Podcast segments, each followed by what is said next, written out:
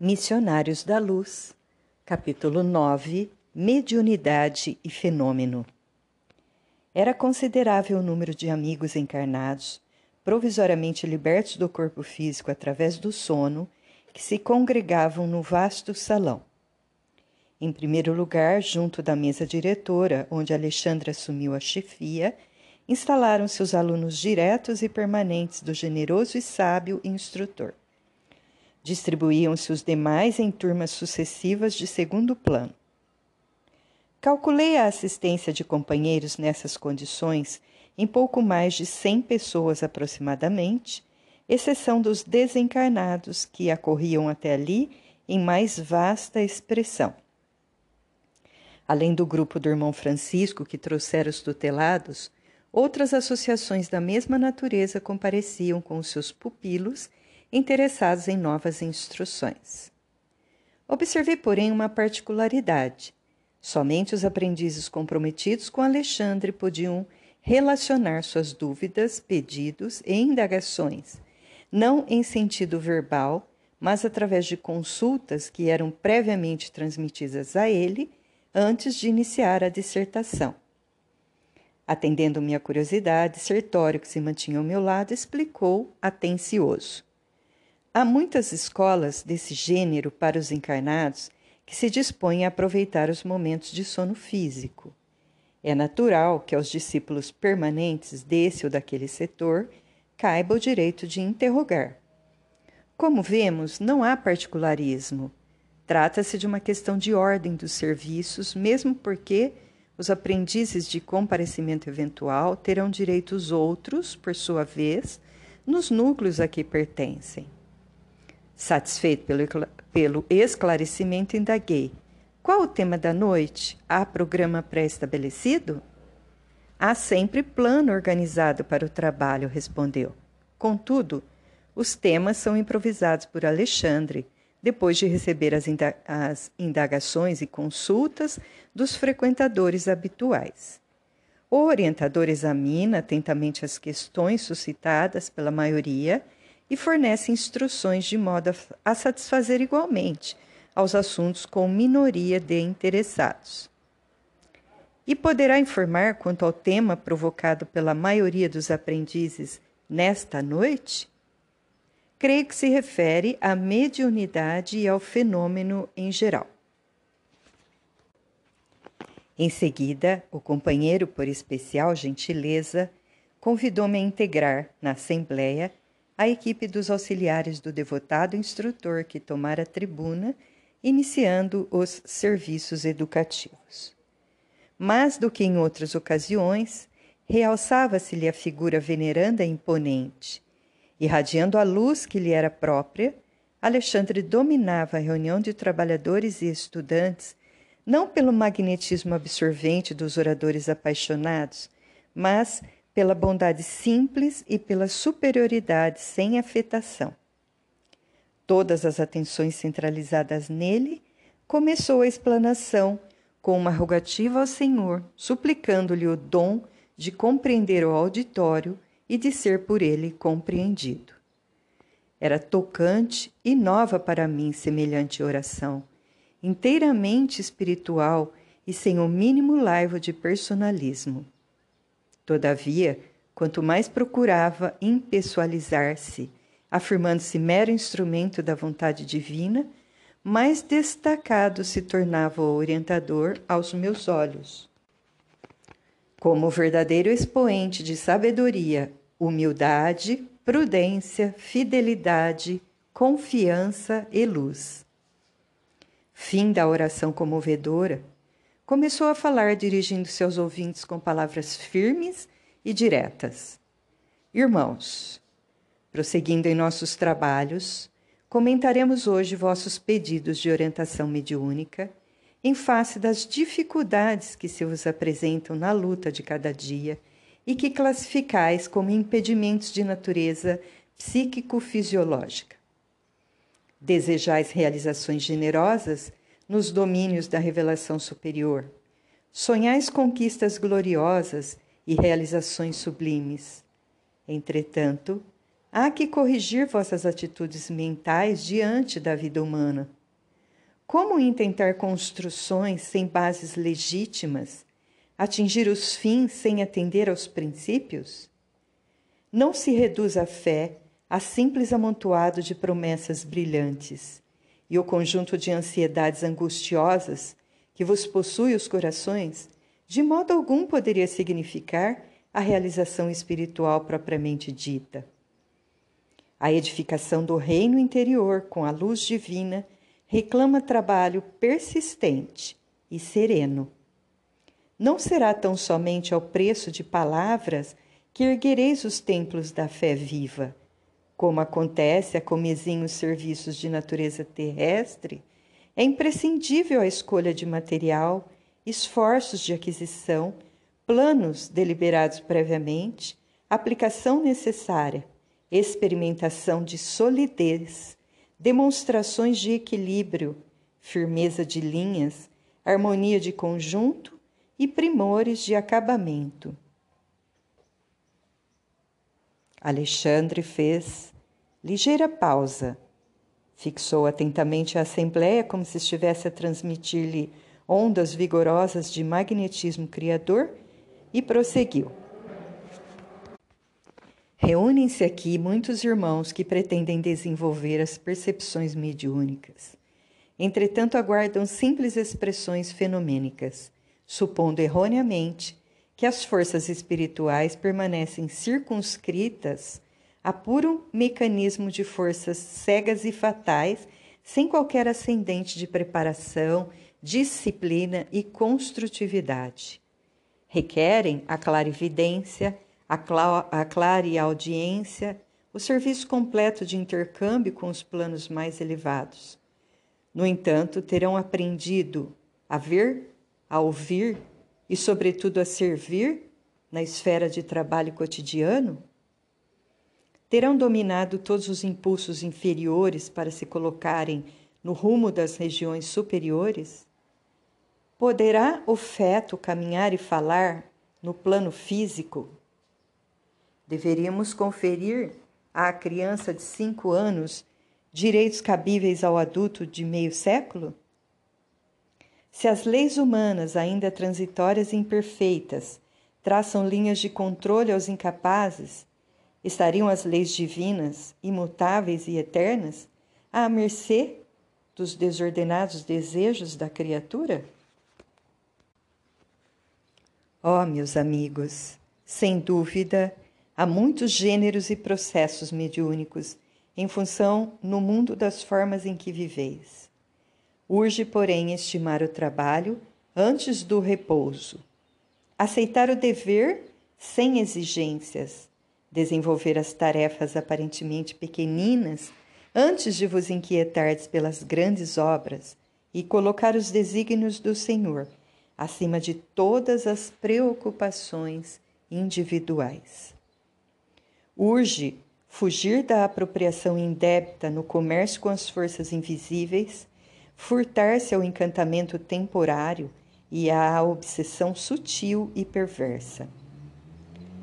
Coletivamente, não somos duas raças antagônicas ou dois grandes exércitos rigorosamente separados através das linhas da vida e da morte.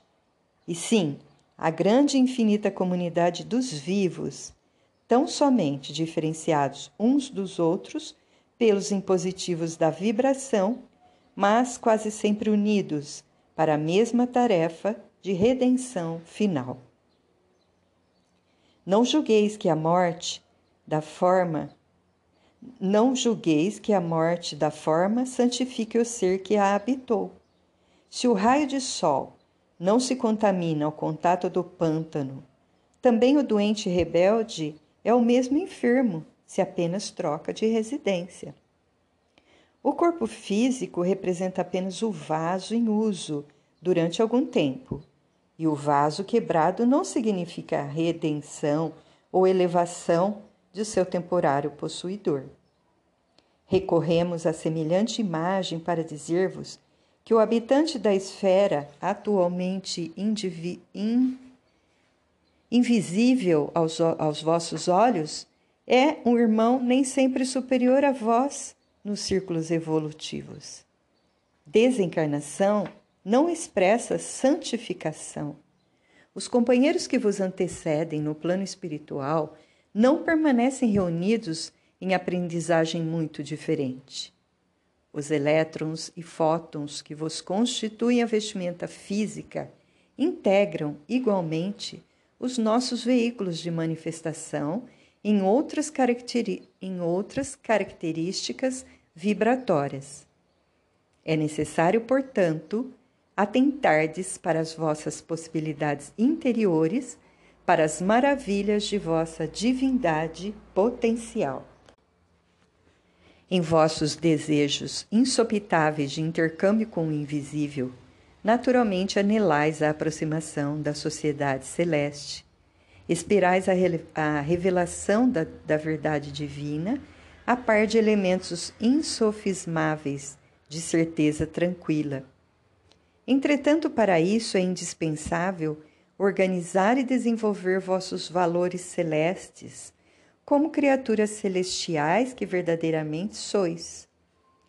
Todo um exército de trabalhadores do Cristo funciona em cada núcleo de vossas atividades relativas à espiritualização, convocando-vos ao sentimento iluminado, à virtude ativa, ao departamento superior da vida íntima. Todavia, é ainda muito forte a vossa tendência de materializar todas as expressões do espírito, esquecidos de espiritualizar a matéria. Solicitais a luz, quase sempre perseverando nas sombras. Reclamais felicidade, semeando sofrimentos. Pedis amor, incentivando a separação. Buscais a fé, duvidando até de vós mesmos. A possibilidade de comerciar emoções com as esferas invisíveis que vos rodeiam não representa, de modo algum, a realização espiritual imprescindível à edificação divina de cada um de nós, porque o problema da glória mediúnica não consiste em ser instrumento de determinadas inteligências, mas em ser instrumento fiel da divindade. Para que a alma encarnada efetue semelhante conquista, é indispensável desenvolva os seus próprios princípios divinos. A bolota é o carvalho potencial. O punhado de sementes minúsculas é o trigal de amanhã. O germe insignificante será, em breves dias, a ave poderosa cortando amplidões. Alexandre estava cada vez mais empolgante e belo. Do alto jorravam-lhe sobre a fronte fios irisados de brilhante luz. Mediunidade, prosseguiu ele, arrebatando-nos os corações, constitui meio de comunicação. E o próprio Jesus nos afirma: Eu sou a porta. Se alguém entrar por mim, será salvo, e entrará, sairá e achará pastagens. Por que audácia incompreensível imaginais a realização sublime, sem vos afeiçoardes ao Espírito de verdade, que é o próprio Senhor? Ouvi-me, irmãos meus. Se vos dispondes ao serviço divino, não há outro caminho senão Ele, que detém a infinita luz da verdade e a fonte inesgotável da vida. Não existe outra porta para a mediunidade celeste, para o acesso ao equilíbrio divino que anelais no recôndito santuário do coração. Somente através dele, vivendo-lhe as sublimes lições, alcançareis a sagrada liberdade de entrar nos domínios da espiritualidade e deles sair, conquistando o pão eterno que vos saciará a fome para sempre. Sem o Cristo, a mediunidade é simples meio de comunicação e nada mais. Mera possibilidade de informação, como tantas outras, da qual poderão assenhorar-se também os interessados em perturbações, multiplicando presas infelizes. Lembrai-vos, contudo, de que a lei divina jamais endossou o cativeiro e nunca sancionou a escravidão. Esquecestes a palavra divina que pronunciou: Vós sois deuses? Capítulo 9 Continuação Ao enunciar essa última frase, o orientador assumira atitude muito diversa. Pareceu-me que em pleno tórax acendera-se-lhe sublime luz, levemente anilada, luz que nos enviava a todos raios de inexprimível alegria. Seus cabelos semelhavam-se agora a fios de sol de safirina expressão. O olhar tornara-se mais sublime e profundo, e muitos de nós, desencarnados e encarnados, choramos de agradecimento e júbilo, tocados de inexplicável emoção. Após ligeiro intervalo, continuou o amoroso e sábio instrutor. Ó oh, meus amigos, a persistência na condição de animalidade vos perturba. Sois a coroa espiritual da face da terra pela razão com que fostes galardoados pelo Senhor do universo. O facho esplendoroso do raciocínio clareia o santuário de vossas consciências. O sublime vos convida ao mais além. Irmãos mais velhos vos convocam ao convívio do Pai. No entanto, buscais demorar voluntariamente na fauna da irracionalidade primitiva.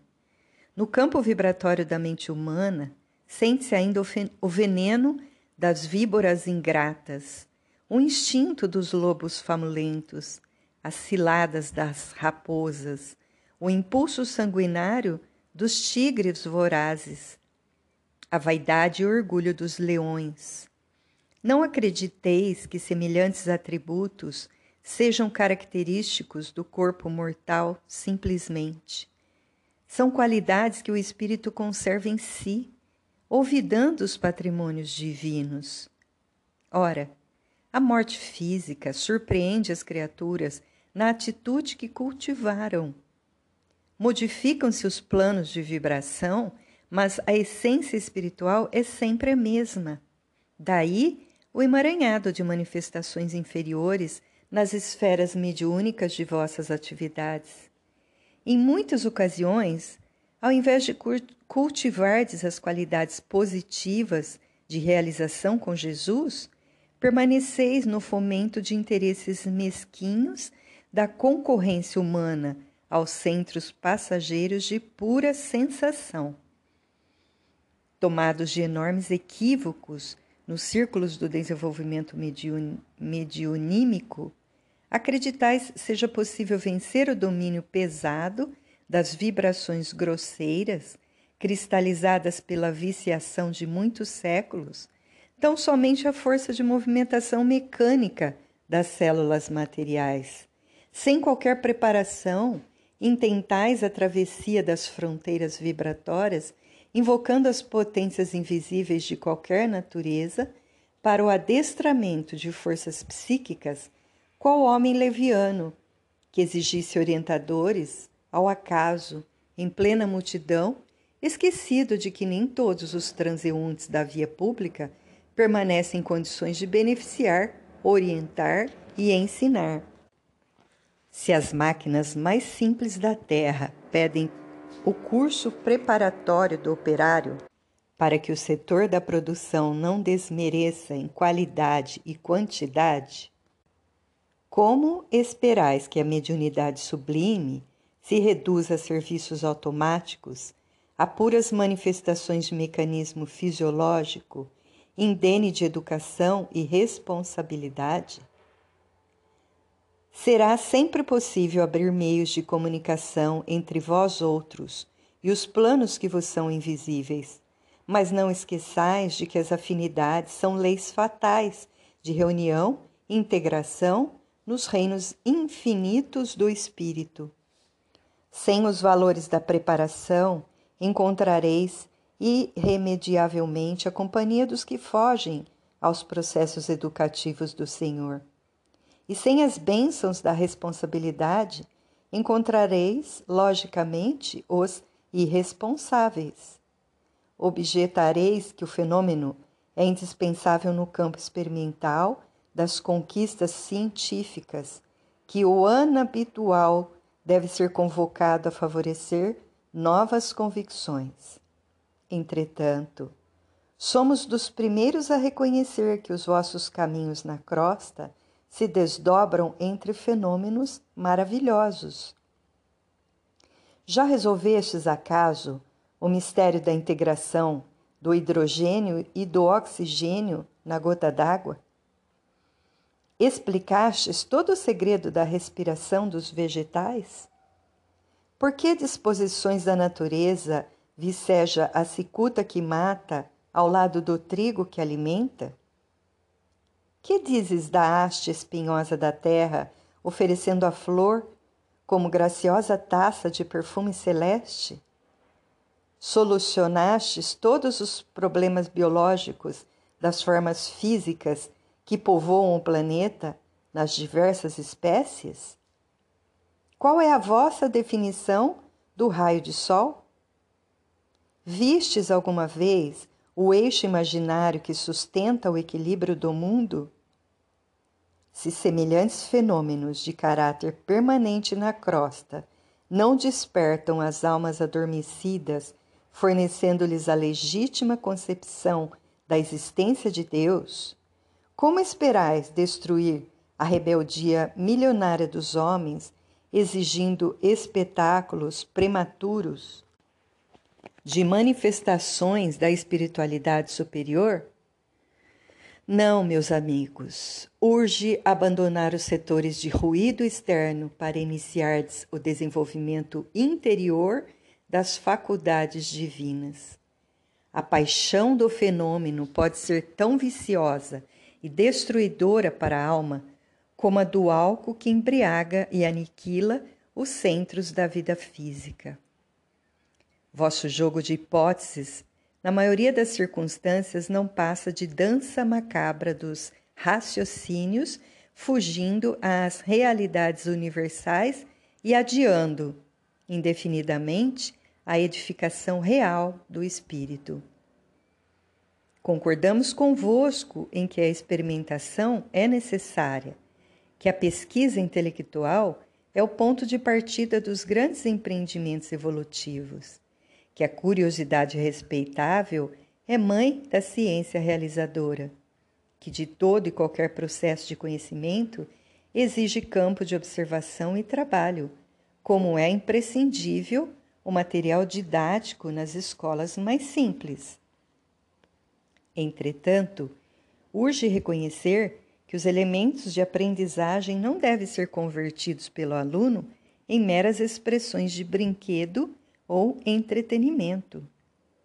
Além disso, ainda que os aprendizes se esclareçam relativamente às lições, é forçoso observar que a informação não é tudo, porquanto o esclarecimento educativo é apenas parte do aprendizado que dizer dos discípulos que estudam sempre, sem jamais aprenderem no terreno das aplicações legítimas? Que dizer dos companheiros portadores de luzes verbais para outros, que nunca se iluminam a si mesmos? Catalogar valores não significa vivê-los. Ensinar o caminho a viajores não demonstra conhecimento direto e pessoal da jornada.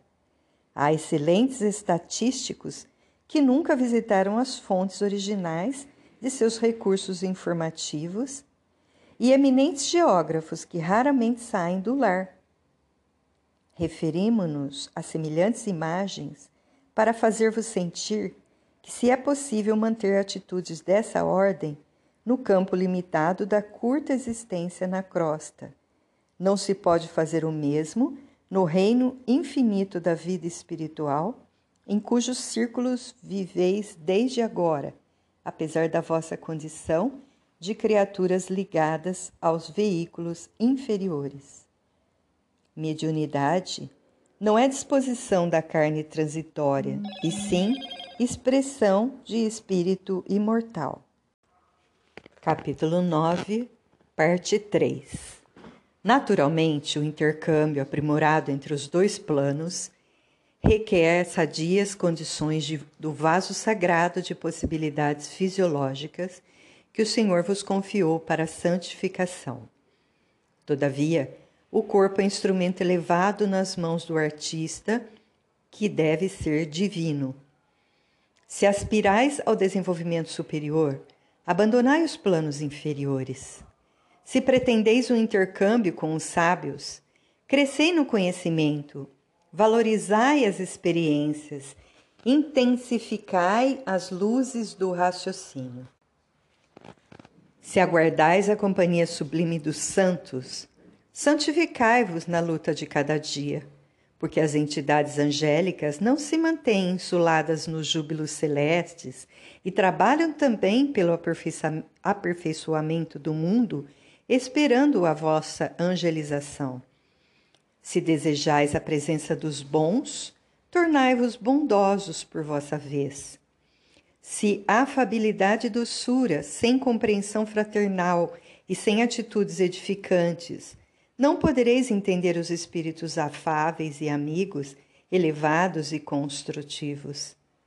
Se não seria razoável encontrar Platão ensinando filosofia avançada a tribos selvagens e primitivas, nem Francisco de Assis operando com salteadores, não será admissível a integração dos espíritos esclarecidos e santificados com as almas rigorosamente agarradas às manifestações mais baixas e grosseiras da existência carnal. Em vossas atividades espiritualistas, lembrai-vos de que não vos encontrais perante uma doutrina sectária de homens em trânsito no planeta. Permaneceis no movimento divino e mundial de libertação das consciências, numa revelação sublime da vida eterna e de valores imortais para todas as criaturas de boa vontade. Acolhendo essa convicção, não vos detenhais na atitude exclusiva e presunçosa dos que supõem haver encontrado na mediunidade tão somente o sexto sentido. O valor mediúnico não é dom de privilegiados, é qualidade comum a todos os homens, demandando a boa vontade sincera no terreno da elevação. Por agora, é inegável que necessitamos das grandes tarefas estimuladoras em que determinados companheiros encarnados são convocados aos grandes testemunhos nesse setor de esclarecimento coletivo na disseminação da fé positiva e edificante. Mas o futuro nos revelará que o serviço dessa natureza pertence a todas as criaturas, porque todos nós somos espíritos imortais. Não alimenteis qualquer dúvida. Não permitais que o padrão vibratório das forças físicas vos apague a luz gloriosa da divina certeza desse momento porque todos nós, amados amigos, nos encontramos diante da própria espiritualidade sem fim, renovando energias viciadas de séculos consecutivos a caminho de transformações que mal poderíeis imaginar nos círculos de vosso presente evolutivo. Elevemo-nos, pois, no Espírito de, do Senhor, que nos convidou ao banquete da luz desde hoje Levantemo-nos para o porvir, não no sentido de menosprezar a terra, mas no propósito de aperfeiçoar as nossas qualidades individuais para sermos verdadeiramente úteis às suas realizações que hão de vir. Entreamemo-nos intensamente, realizando os preceitos evangélicos e edifiquemo-nos cada dia, erguendo-nos para a redenção final. E concluindo a formosa dissertação da noite, Alexandre rematou depois de longa pausa, apelando sentidamente: Unamo-nos todos no compromisso sagrado de cooperação legítima com Jesus. Se o braço humano modifica a estrutura geológica do planeta, rasgando caminhos novos, construindo cidades magníficas e proporcionando fisionomia diferente ao curso das águas da Terra, intensifiquemos nosso esforço espiritual, renovando as disposições milenárias do pensamento animalizado do mundo, construindo estradas sólidas para a fraternidade legítima, concretizando as obras de elevação dos sentimentos e dos raciocínios das criaturas e formando bases cristãs que santifiquem o curso das relações entre os homens. Não provoqueis o desenvolvimento prematuro de vossas faculdades psíquicas. Vencer, com, vencer, compreender ou ouvir sem discernir pode ocasionar desastres vultuosos ao coração. Ver sem compreender ou ouvir sem discernir pode ocasionar desastres vultuosos ao coração. Buscai, acima de tudo, progredir na virtude e aprimorar sentimentos. Acentuai o próprio equilíbrio e o Senhor vos abrirá a porta de novos conhecimentos. Se o desejo de transformar o próximo atormentar-vos a alma, lembrai-vos de que há mil modos de auxiliar sem impor, e que somente depois do fruto amadurecido há provisão de sementes com que atender às necessidades de outros núcleos da semeadura. Desligai-vos do excessivo, verbalismo sem obras. Não vos falo aqui tão somente das obras do bem exteriorizadas no plano físico, mas muito mais particularmente das construções silenciosas da renúncia, do trabalho de cada dia no entendimento de Jesus Cristo, da paciência, da esperança, do perdão que se efetuam portas adentro da alma no grande país de nossas experiências interiores. Em todos os labores terrestres, transformai-vos na vontade de nosso Pai e em vossos serviços de fé.